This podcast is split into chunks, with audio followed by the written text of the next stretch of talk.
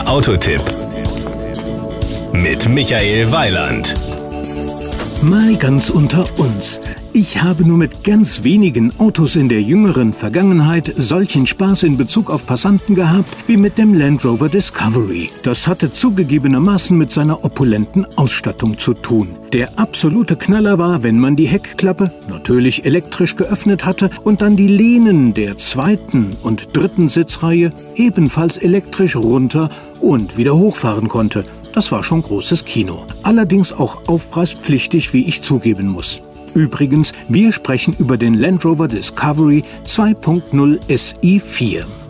Power und Drive 2.0 SI4 bedeutet, dass wir über einen 2-Liter Benziner mit Automatikgetriebe und satten 300 PS sprechen. Die braucht ein Fahrzeug dieser Größenordnung aber auch. Dass der Motor ausgesprochen agil ist, zeigt der Spurtwert. 0 auf 100 km/h werden in 7,7 Sekunden erledigt. Der Discovery ist 201 Kilometer schnell und hat ein Drehmoment von 400 Newtonmetern. Als Siebensitzer konsumiert er rund 9,7 Liter Benzin auf 100 Kilometer. Die CO2-Emissionen liegen dann bei 222 Gramm pro Kilometer. Übrigens habe ich den Discovery nur auf Asphalt bewegt, aber wer will, kann mit ihm problemlos auch schweres Gelände unter die Räder nehmen. Denn auch unerfahrene Geländeerkunder haben reichlich Unterstützung durch das von Land Rover entwickelte Terrain Response 2 System, das eine Vielzahl von Fahrzeugfunktionen an den jeweiligen Untergrund anpasst oder auch die Offroad-Steuerung All-Terrain Progress Control.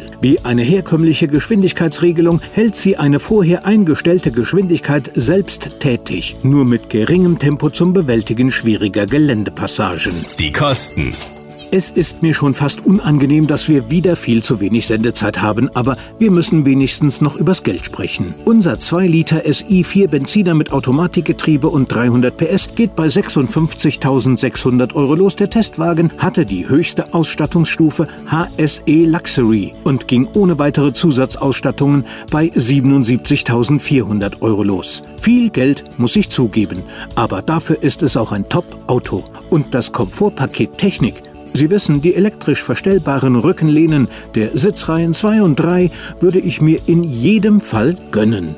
Selbst wenn das ein bisschen dekadent ist. Das war ein Beitrag von Michael Weiland.